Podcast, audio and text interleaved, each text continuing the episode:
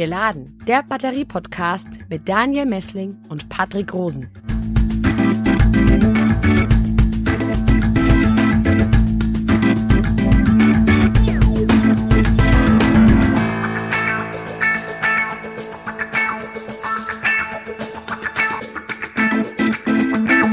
Hallo und herzlich willkommen zu einer weiteren Folge von Geladen, deinem Batterie-Podcast für Elektromobilität, Energiewende und Batterieforschung. Hallo Patrick. Grüß dich, Daniel. Ja, wir sprechen heute über zwei neue Technologien zur Integration von Akkus in Elektroautos. Die heißen Cell-to-Pack und Cell-to-Chassis und wurden entwickelt von dem chinesischen Batteriehersteller CATL. Und darüber wollen wir heute sprechen. Die sollen nämlich Kosten sparen und Reichweite bringen es war bisher eigentlich immer so, dass äh, ja, Batterien eigentlich eher optimiert wurden, indem die Zellchemie ange angeschaut wurde und sich darauf fokussiert wurde. Seit ein paar Jahren ist es jetzt so, dass auch mehr der Fokus tatsächlich liegt auf der Batteriehaut, auf der Hülle sozusagen und versucht wird, das irgendwie nochmal neu zu denken. Ja, wir haben uns dazu heute einen Gast ins Studio geladen, der ein echter Experte ist auf dem Gebiet. Patrick, stell ihn doch mal vor. Genau, er wartet hier schon im Warteraum sozusagen. Und zwar willkommen Benno Leutner von der Firma Custom Cells. Er ist dort Head of Project Planning und Sales. Grüße Sie, Herr Leutner, im Podcast. Hallo. Ja, liebe Hörerinnen und Hörer, ähm, vor der ersten Frage, Sie kennen das Spiel. Wenn Ihnen diese Folge gefällt, dann drücken Sie doch auf Abonnieren oder schicken Sie uns eine E-Mail an daniel.messling.kit.edu oder an patrick.rosen.kit.edu, wenn Sie einen neuen, frischen Themenvorschlag für neue Podcast-Episoden haben. Herr Leutner, stellen Sie sich doch mal ganz kurz vor und vor allem Ihre Firma Custom Sales. Was machen Sie genau? Gerne. Mein Name ist Benno Leutner. Ich bin hier bei der Custom Sales verantwortlich für das Thema Projektplanung und Vertrieb. Und Custom Sales beschäftigt sich mit Lithium-Ionen-Batterien. Ähm, Custom Sales ist Entwickler und Hersteller von kundenspezifischen Lithium-Ionen-Batterien und dort ganz sehr auch intensiv auf das Thema Zelle. Wir entwickeln da sehr viel auch für die Automobilindustrie und dort aber auch von der Automobilindustrie hinweg auch für die Luftfahrt, ähm, auch für andere Kunden und spezifische Anwendungen. Wie ist es denn, wie waren denn eigentlich bisher äh, Antriebsbatterien in E-Autos integriert? Wie, wie war das bisher aufgebaut? Vielleicht können Sie das nochmal kurz erklären. Klassisch war der Aufbau eigentlich mit einer Batteriehülle. Ähm, in der Batteriehülle können Sie sich vorstellen wie ähm, eine Art Brotdose. Ähm, in der Brotdose, da waren dann die einzelnen Komponenten mit drin und in der Hülle einmal die Zellen ähm, beziehungsweise die Zellen zu Modulen zu, äh, verarbeitet und dort natürlich die ganze Elektronik, die Kühlung, all das war in einem Gehäuse vereint. Und dieses Gehäuse, das war auch mehr oder weniger sich selbst tragend. Ähm, sie konnten das nehmen und konnten das direkt ins Fahrzeug integrieren, direkt mit ranschrauben. Jetzt kennen unsere Hörerinnen und Hörer die ersten Zellformate. Vielleicht erklären Sie noch mal kurz die Begriffe Batteriepack und Batteriemodul. Beim Batteriemodul handelt es sich um den Zusammenschluss der einzelnen Zellen zueinander. Das heißt, mehrere Zellen, die dann ein Batteriemodul formen. Normalerweise sagt man auch so ein Batteriemodul, ähm, Größenordnung kleiner 60 Volt. Ähm, bis 60 Volt ist ja der Niedervoltbereich, über 60 Volt der Hochvoltbereich. Das heißt, Sie können so ein Batteriemodul super gut transportieren ähm, oder irgendwo ins Lager stellen. Wenn die Batteriemodule dann aber auch wiederum zu mehreren oder mehrere Module dann zueinander verbaut werden, dann spricht man von Batteriepack und dann natürlich auch von der Systemspannung, wenn es dann über mehrere hundert Volt hinausgeht, ähm, klassisch die 400 Volt, was Sie kennen von Elektrofahrzeugen, oder eben bis zu 800 Volt in einem Porsche Taycan oder auch in einem ähm, Hyundai Ioniq. Mhm.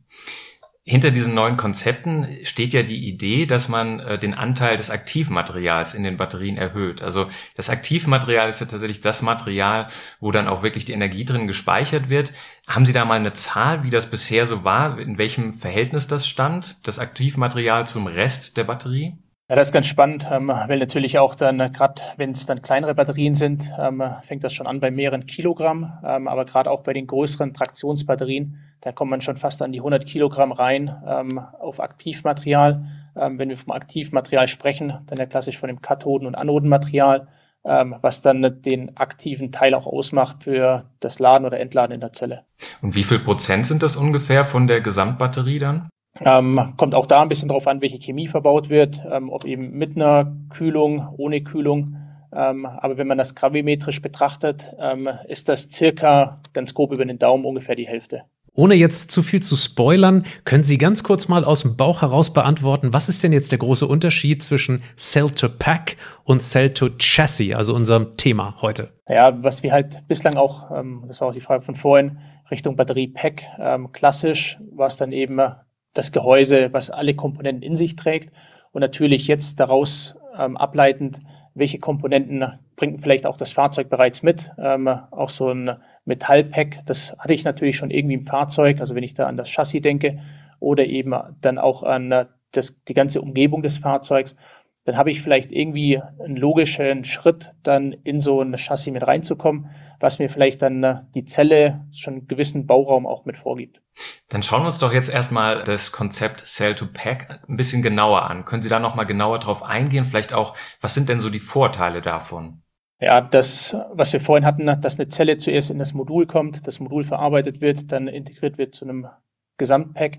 Dieser Schritt wird da übersprungen. Das heißt, Sie können mehrere Zellen nehmen und die Zellen zueinander so verschalten, dass Sie ein gesamtes Batteriepack haben. Das hat natürlich dann wiederum auch gewisse Herausforderungen in der Lagerung oder auch im Transport oder ähm, bislang konnte man auch dann einzelne Module, wenn ein Modul defekt war, aus dem Batteriekasten nehmen, konnte ein neues Modul mit reinstellen. Und so war das eben mehr oder weniger die kleinste Einheit, die man da tauschen konnte. Und jetzt geht man hin und verbaut dann eher größere Zellen oder auch dann die Zellen, direkt zueinander und verbindet die dann auch entweder seriell oder parallel zueinander zu einem gesamten Batteriepack. Das heißt, man überspringt mehr oder weniger den Punkt des Batteriemoduls, den Integrationsschritt. Und dabei kann man, so wie ich das verstanden habe, dann die ganzen Kunststoffe da tatsächlich weglassen und einfach mehr Aktivmaterial sozusagen verbauen. Ähm, aber ist es nicht auch so, dass Elektroautohersteller beispielsweise auch da schon unterschiedliche Größen haben, wo äh, Batterien reinpassen. Aus meiner Sicht verändert man ja einfach die Größe des Standards. Ist das nicht auch nachteilig, ähm, wenn beispielsweise ein kleiner E-Auto-Hersteller jetzt gar kein großes Pack, so wie das sozusagen jetzt standardisiert ist, haben möchte, sondern tatsächlich doch noch eher kleinere Module dort benutzen möchte? Auf der einen Seite ganz klar, ähm, das natürlich auch da zu Nachteilen führt, denn auch in dem Aufbau, wie sieht dann mein Fahrzeug aus? Ähm, wie bin ich vielleicht auch über unterschiedliche Modelle? Das ist das eine vielleicht dann flexibel. Das andere vielleicht auch in einem Modell habe ich vielleicht eine Einstiegsvariante und ein Topmodell ähm, man kann es oder konnte es, kannte es klassisch dann auch von den Verbrennermotoren. Es gab einen kleinen Motor und einen sehr großen Motor vielleicht. Und auch dort konnte man mit den Modulen, ich würde mal sagen, so ein bisschen spielen. Das heißt, wie viel Kapazität wollen Sie denn wirklich verbauen? Das ist natürlich einer der Faktoren. Aber auf der anderen Seite können Sie natürlich Komponenten weglassen. Und man kann natürlich dann, klar, Kunststoffe ist ein Thema, ähm, aber auch dann Verbindungselemente, Mechanik kann man weglassen und kann eben dann das Verhältnis von dem Aktivmaterial hin zu, was ist mein Gesamtgewicht, dann auch in der Batteriezelle, das dann halt deutlich erhöhen. Aber man ist natürlich in einem kleineren Rahmen, der vorgegeben ist. Kurz nochmal äh, Rückfrage zu Ihrer äh, Antwort eben. Sie haben gesagt, ähm, vor Cell to Pack konnte man noch an die einzelnen Module ran. War das denn eigentlich Realität? Ich meine, ist es nicht viel eher in der Realität so, dass man dann ein ganzes Pack weggeschmissen hat, weil es irgendwie ähm, von den Eigenschaften sozusagen entweder ähm, ja ansatzweise nicht mehr die Leistung geliefert hat? Ist es tatsächlich ein großer Nachteil, dass man da jetzt nicht mehr rankommt an dieses einzelne Pack oder oder war es tatsächlich so, dass man früher einzelne ähm, Komponenten noch reparieren konnte? Na genau, was war, der, was war das Wunschdenken? Vielleicht auch dann mit so einem Modul und was war die Realität? Das ist genau der springende Punkt. Dann eben auch dann äh, den Einsatz im Feld, das heißt in der Nutzung dann auch mit anzuschauen und dann eben auch zu gucken, wie oft wurde denn wirklich ein Modul getauscht oder eben, wenn ich dann ein gesamtes Batteriepack auch mit tausche, ähm, ist es dann nicht deutlich sinnvoller, das zu machen, ähm, wenn ich dann auch keine Durchmischung habe, entweder unterschiedlichster Technologien oder auch unterschiedliche Alterungszustände in dem Batteriepack. Und auch da gibt es in Expertenmeinung deutliche Unterschiede. Das heißt, auch da liegen sehr viele Meinungen ganz weit auseinander, ob es dann wirklich ein Vorteil ist oder nicht. Das, was man nochmal mit betrachten kann, ist dann der nächste Schritt. Das heißt, das Recycling. Ähm, wie kann ich dann auch ein gesamtes Batteriemodul oder Batteriepack auch mit recyceln? Mhm. Wie begegnen Sie denn eigentlich Kunden, die jetzt vielleicht so ein bisschen die Befürchtung haben, äh, Gehen Sie mal 20 Jahre zurück. Dort hat es ja angefangen mit der mit immer mehr Elektronik im Fahrzeug. Ähm, ist nicht die Befürchtung Ihrer Kunden auch ein Stück weit, da kommt man dann gar nicht mehr ran an die Einheiten? Ja, wir sehen es jetzt stärker natürlich dann auch aus Zellsicht. Ähm, was ist natürlich dann in der Produktion auch aus einer Zelle heraus? Ähm, was sind da die Vor- und Nachteile? Wir sehen natürlich auch dann den Trend hin zu größeren Zellen, ob das natürlich in einem Tesla ist ähm, für Rundzellen, genauso aber auch bei anderen Batterien, die deutlich größere Zellen nutzen. Und aus erstmal die, die Antwort aus Zellproduktionssicht, umso größer meine Zelle, ähm, umso besser muss ich natürlich auch meinen Produktionsprozess verstehen. Ähm, wir hatten vorhin auch das Thema, wenn jetzt auch die Zelle in das Chassis mitkommen sollte, sehr große Zellen auch mit verbaut werden, wenn mir da natürlich eine Zelle auch während der Produktion ausfällt, dann ist das natürlich sehr viel Material, was ich dann auch in dem Ausschuss mit drin habe oder dem Recyclingprozess direkt zuführen muss. Zu der anderen Frage, wie sehen die Kunden das wirklich und wie ist da wirklich dann auch der, der die Herangehensweise, diese, ähm, diese größeren Batterien auch mit zu verbauen oder auch gerade rund um Elektronik, was dann auch gerade, was also vielleicht um den, die 2000er ähm, in den 90ern dazu auch geführt hatte, dass sehr viele Fahrzeuge auch zurückgerufen werden mussten. Ähm, wie kann ich dem vielleicht begegnen und auch sagen, dass die Komplexität dann eben deutlich geringer ist und eben meine Ausfallwahrscheinlichkeit auch geringer ist. Und klar, das ist ein springender Punkt ähm, mit einer Technologie, die noch nicht sehr viele Jahrzehnte mit erforscht ist oder wo dann auch dann äh, der Anwender auch sagen kann, das ist wirklich so robust, so stabil, dass das in den nächsten Jahren auch genutzt werden kann. Welche Zellformate lassen sich eigentlich bei Cell-to-Pack realisieren? Sprechen wir da überhaupt noch von Rundzellen, Pouchzellen? Oder wie muss man sich das sozusagen bildlich vorstellen? Also bei Cell-to-Pack meinen Sie oder Cell-to Genau. Genau, Cell-to-Pack. Ähm, Cell-to-Pack ist man eigentlich noch recht flexibel, ähm, was dann auch die Zellgrößen angeht. Ähm, genauso aber auch die Zelltechnologie, ob das eine zylindrische Zelle ist, eine prismatische oder auch eine Pouchzelle. Das kann man mehr oder weniger auslegen, weil auch dort eine Art Rahmen noch verfügbar ist. Und dann geht es nur darum, wie integriere ich dann diese Zelle in den Rahmen. Ja, dann kommen wir doch mal zu dem anderen Konzept Cell to Chassis. Ähm, beschreiben Sie das bitte noch mal ein bisschen breiter, als Sie es eben schon sowieso schon getan haben. Also ich glaube, die Abgrenzung war eben schon ein bisschen schwierig, dann direkt eben zu sagen, wo hört dann Cell to Pack auf und wo hört dann Cell to Chassis an und vor allem auch dann Cell to Chassis. Das heißt, wie nutze ich dann das Chassis an sich, was bereits oft dann im Unterboden bei einem reinen Elektrofahrzeug bereits verfügbar ist? Wie nutze ich da gewisse Querstreben, also ganz klassisch, was es bislang auch gab, rein fahrwerkstechnisch, äh, meine Verbindung im Chassis? Ähm, wie nutze ich das dann aus der alten Technologie, wenn man das schon nennen darf, mit alter Technologie, für meinen Batteriekasten? Das heißt, wie nehme ich eigentlich das Chassis her und bilde daraus meinen Batteriekasten? Und ähm, früher auch im Motorradbau hat man es ganz gerne gemacht, dass man zum Beispiel das vordere Federbein direkt an den Motor mit angeschlossen hatte mit einem kleinen Rahmen. Der Motor war selbsttragend und dann kam der Hinterbau, der auch selbsttragend war, aber auch an dem Motor mit dran war. Und genau das, was dann bei einem Motorrad dort äh, der Motor ist ähm, mit dem Anschluss, ist das dann eben in der Mitte dann das Chassis, was dann direkt auch dann die Zellen auch mitträgt. Das heißt, die Zellen sind da direkt angebunden an das Chassis. Das Chassis übernimmt vielleicht dann auch einzelne Funktionen, ähm, wie eine Kühlung, übernimmt vielleicht andere Funktionen wie ein Crashschutz, der auf die Batterie mit draufkommt. Und so ist es dann die direkte Einbindung der Zelle in das Chassis. Aber das heißt, das ist schon eher auch in dem Unterboden tatsächlich, wie man das auch bisher so kennt und jetzt nicht wirklich überall verbaut. Also überall, wo noch vielleicht ein bisschen Platz ist im, im Auto wird bestimmt dazu führen, auch dann in den nächsten Jahren. Und das sind genau die Freiheitsgrade, um die es dann auch zukünftig auch geht. Ähm, man kommt ja klassisch dann aus der bisherigen Struktur im Fahrzeug und dann natürlich da irgendwo den Bauraum gesucht, der dann verfügbar war.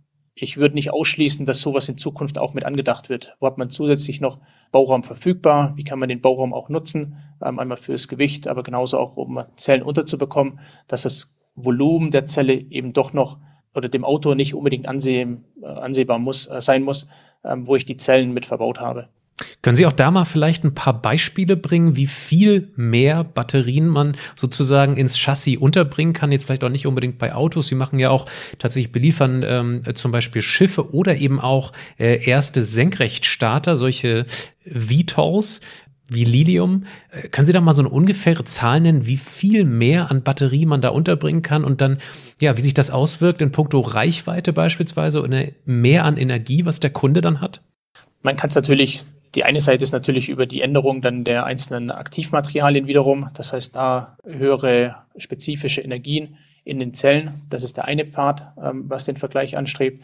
Der zweite Pfad, wenn man, jetzt gehen wir da mal davon aus, dass die Zelltechnologie identisch bleibt ähm, und dann genau solche ja, Todräume, wenn man so nennen möchte, auch mit ausnutzt und diese Toträume dann auch mit Zellen mit, ja, mitfüllt, ähm, dann ist da bestimmt ein Potenzial dabei, ähm, ohne jetzt die letzte Zahl zu nennen. Aber bei 25 Prozent liegt man da auf jeden Fall, wenn man das clever macht.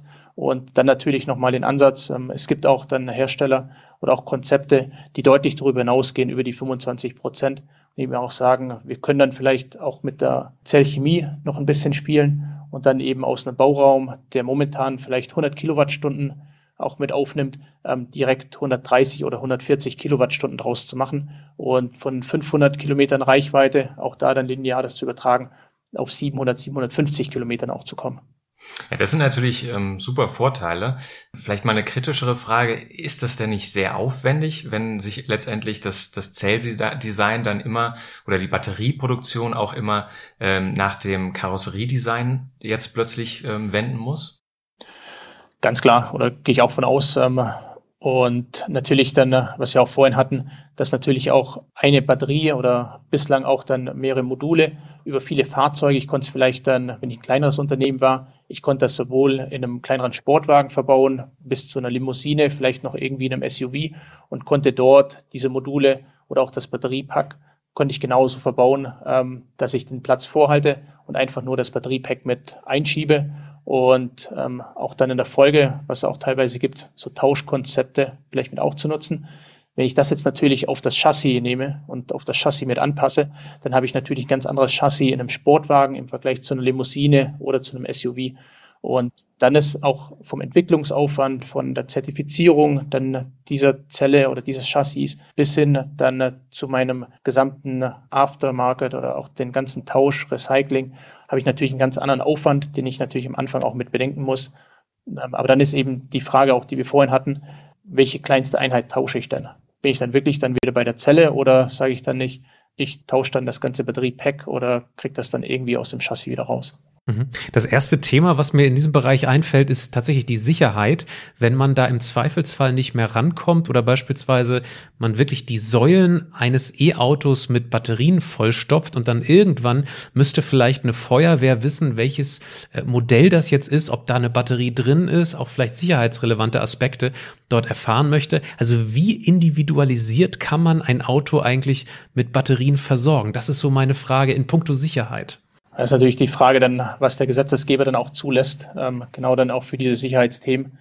Direkt im familiären Umkreis ähm, habe ich genauso auch ähm, Kontakt zu Feuerwehrleuten und wenn dann natürlich dann auch in den ersten Jahren irgendwelche Feuerwehrfahrzeuge ein thermisches Ereignis hatten, dann wurde auch direkt gefragt, wie ist denn da die beste Herangehensweise? Und danach wurde das Fahrzeug entweder penibelst geöffnet oder nur in diesen Bereichen, was direkt einsehbar ist oder die klassischen Elemente wie eine Tür oder wie eine B-Säule oder eine A-Säule irgendwie hatte.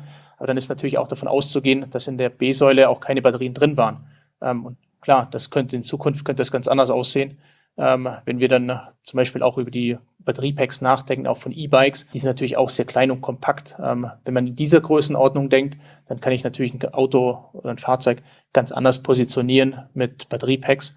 Und dann kann ich nicht einfach mehr eine B-Säule durchschneiden, weil das genauso auch eine Größe wäre wie ein Unterrohr von einem E-Bike. Ja, ich stelle mir das gerade auch äh, jetzt gar nicht nur beim Thema Feuer, was dann danach kommt, sondern bei einem Crash auch ziemlich schwierig vor. Also weil ja dann tatsächlich, also wie sind da die Sicherheitsvorkehrungen tatsächlich dann? Wie sind diese Batterien dann gesichert durch die einzelnen Zellen, wenn die irgendwo beispielsweise in der Tür oder sowas verbaut sind, irgendwann mal in der Zukunft? Genau, aber auch da dann natürlich die Gesamtbatterie oder das Gesamt, äh, genau die Gesamtbatterie, die ist natürlich mit gewissen Sicherungen dann auch mitgesichert. Das heißt, ähm, Sicherungen, die auslösen. Ähm, das heißt, das möglichst stromfrei zu schalten oder den gesamten elektrischen Antriebsstrang stromfrei zu schalten. Aber dann geht es natürlich auch um die Zelle an sich. Ähm, und die Zelle an sich, die ist nicht so einfach dann abschaltbar, wenn sie dann direkt in der Serie oder parallel miteinander verbunden sind. Und bevor es natürlich zu einer Auslösung kommt, auch zu so einem hohen Hazard-Level oder so, so einem thermischen Ereignis, dann gibt es davor immer noch Abstufungen, vielleicht mit einem allein ein Austreten von Elektrolyt oder ein Austreten von Gasen ist natürlich auch für den Insassen dann alles andere als gesund. Und diese Schritte müssen da genauso auch dann bedacht werden. Das heißt auch Sicherungen, die dann auf Zellebene auch sind und die dann dazu führen, dass ich vielleicht nicht die gesamte Energie des Batteriepacks dann sich entlädt, wenn es eben nur eine Zelle auch mit betrifft. Aber da gibt es auch schon dann jetzt auch die Anforderungen, die gesetzlichen Anforderungen, dass eben auch eine Sicherheit aus dem Batteriepack für mehrere Minuten auch stattfinden muss, bis die Rettungskräfte eintreffen oder bis Ersthelfer direkt da sind, dass dann auch die Personen evakuiert werden können. Nichtsdestotrotz äh, lechzt die Welt ja nach mehr Reichweite, nach mehr Kapazität für die Batterien in der Elektromobilität. Ähm, wo ist denn da eigentlich so das physikalische Limit? Weil ja mit jeder neuen Batterie, zusätzlicher Batterie im Chassis ähm, auch das Gewicht wächst. Also man kann ja jetzt nicht sozusagen jeden Pkw vollstopfen mit Batterien, weil dann ja das ohnehin schon sehr schwere Gewicht dann nochmal zusätzlich sozusagen erhöht wird. Und damit äh, gibt es doch bestimmt irgendwo so eine physische oder so eine Physik physikalische Grenze, oder? Also wahrscheinlich ist dann die, der Führerschein das Limitierende irgendwann, ähm, dass man nur bis siebeneinhalb Tonnen fahren darf oder dreieinhalb Tonnen.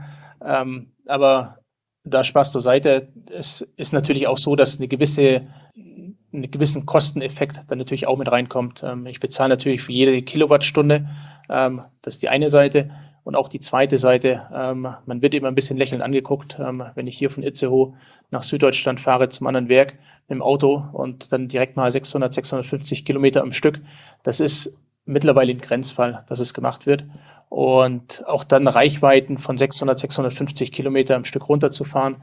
Ähm, man macht danach auch gerne kurze Pause und deswegen ist es sowieso, aber das ist meine persönliche Meinung, die Frage auch, ob dann solche ähm, Kapazitäten größer ja, mehrere hundert Kilowattstunden im Fahrzeug wirklich auch notwendig sind.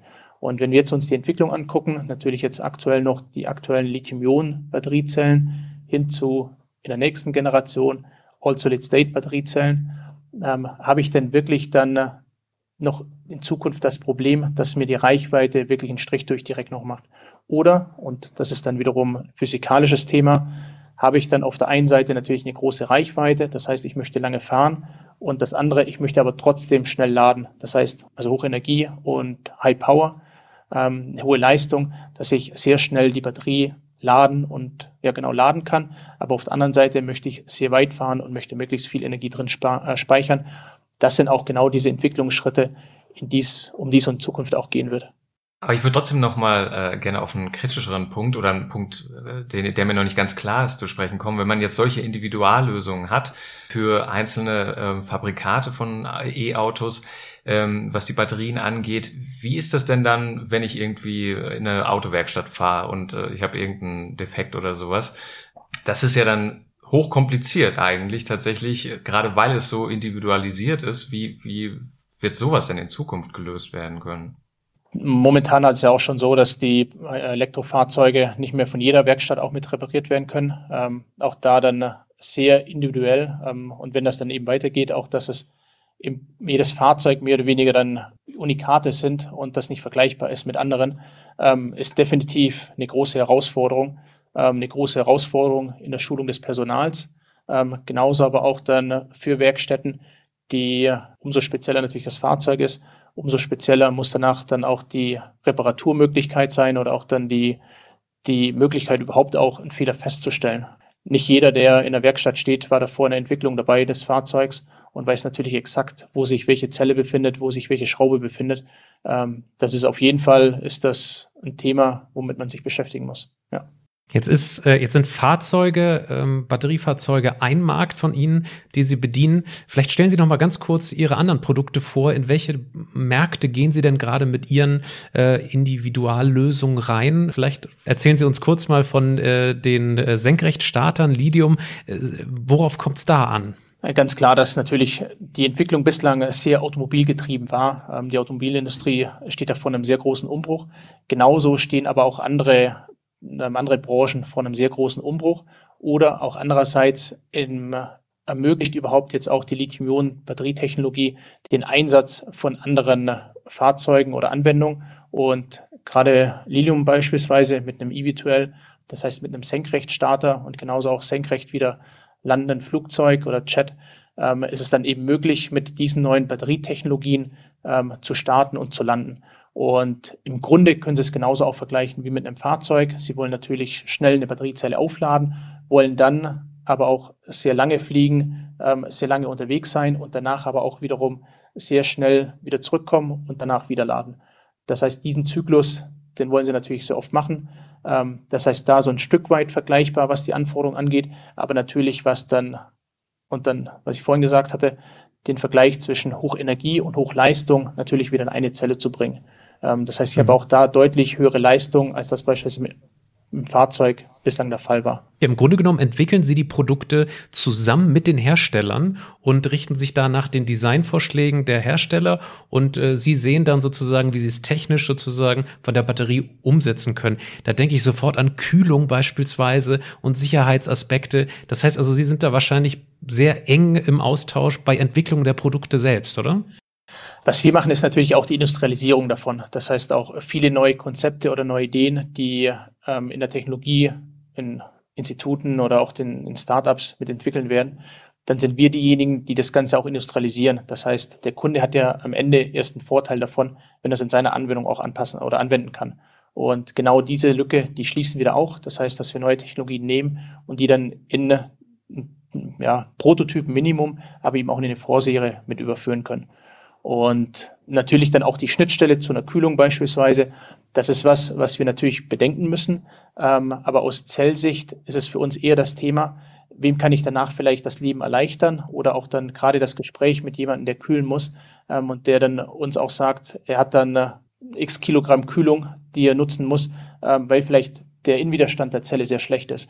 Dann äh, klickt es natürlich bei uns und wir sagen, wenn wir natürlich dann den Innenwiderstand beispielsweise senken können, dann kann der nachfolgende mit seinem Kühlpack kann vielleicht die Leistung um die Hälfte reduzieren, kann immer noch die Zelle so kühlen, ähm, nämlich natürlich mit, dem, mit der Wärme, die daraus entsteht. Aber wir können ein Problem, was vielleicht später in einem Batteriepack oder bei der Kühlung eben entsteht, können wir direkt schon in der Zelle auch mit lösen. Und das ist genau der Ansatz, worum es darauf geht. Ähm, die Unterhaltung dann auch mit den Kollegen aus der Kühlung, aus der Integration ins Fahrzeug, ähm, das zu bedenken. Und das sind genau auch die Potenziale, die man in Zukunft dann auch mit entwickeln kann und auch heben kann, dass man so eine Verbesserung auch anstrebt. Wie schätzen Sie das ein? Äh, für Häuser beispielsweise wird es da vielleicht in Zukunft auch äh, solche Lösungen geben, dass ähm, Heimspeicher beispielsweise in das Haus tatsächlich verbaut werden? Ich bin nächste Woche wieder in den USA und in den USA ist es sehr schwierig, einen Heimspeicher in den Keller zu stellen. Da haben sie den Speicher normalerweise irgendwo im Garten stehen, die natürlich auch sagen, da gibt es ein gewisses Risiko, was von so einem Speicher ausgehen kann. Wir stellen das im Normalfall bei uns in den Keller ähm, oder in andere Räume. Und auch da kann man natürlich dann auch wieder, wobei auch da die Batterien, ähm, wenn sie intrinsisch auch sicher sind, kann man natürlich auch über sowas nachdenken. Oder auch dann tragende Wände im Haus ähm, wenn ich sowieso dann eine Batteriezelle, die mir 15 oder 20 Jahre Minimum an Lebensdauer auch gibt, ähm, dann kann ich natürlich auch drüber nachdenken, sowas in eine tragende Wand mit einzubauen. Ähm, klingt vielleicht momentan noch ein bisschen wie Science Fiction, ähm, wahrscheinlich genauso wie Science Fiction vor fünf Jahren ähm, war, dass wir im Jahr 2022 mit sehr vielen Elektroautos ähm, umherfahren.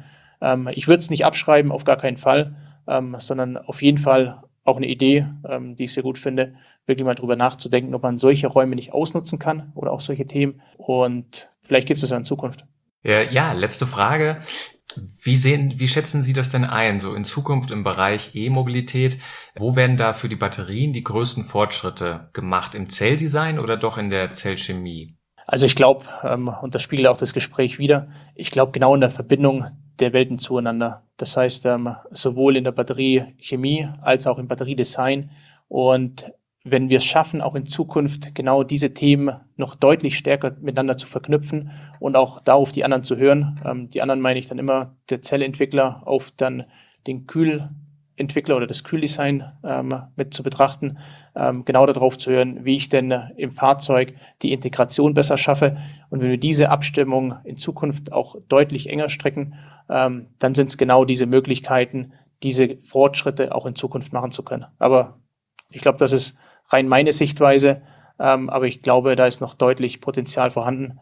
Und das kann man auch noch mit nutzen. Und genau solche Ansätze wie dann Richtung Cell-to-Chassis ähm, gibt es da bestimmt noch weitere Potenziale, die man dann drüber nachdenken kann. Ja, ein schönes Schlusswort, Herr Leutner. Dankeschön für Ihre Zeit. Liebe Hörerinnen und Hörer, jetzt sind Sie dran. Wenn Sie irgendwelche Fragen haben oder Anregungen, dann senden Sie uns doch eine E-Mail an daniel.messling oder an patrick.rosen.kit.edu oder über unsere Twitter-Kanäle. Das ist at helmholtzulm oder at cluster Polis. Vielen Dank für Ihre Zeit, Herr Leutner. Bis zum nächsten Mal. Alles Gute. Danke. Tschüss. Vielen Dank. Tschüss.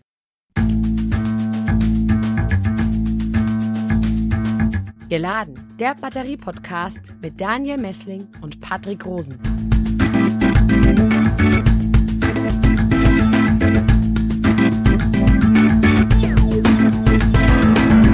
Dieser Podcast wurde produziert vom Center for Electrochemical Energy Storage Ulm und Karlsruhe, kurz Celeste, einer Forschungsplattform des Karlsruher Instituts für Technologie, der Universität Ulm und des Zentrums für Sonnenenergie und Wasserstoffforschung Baden-Württemberg.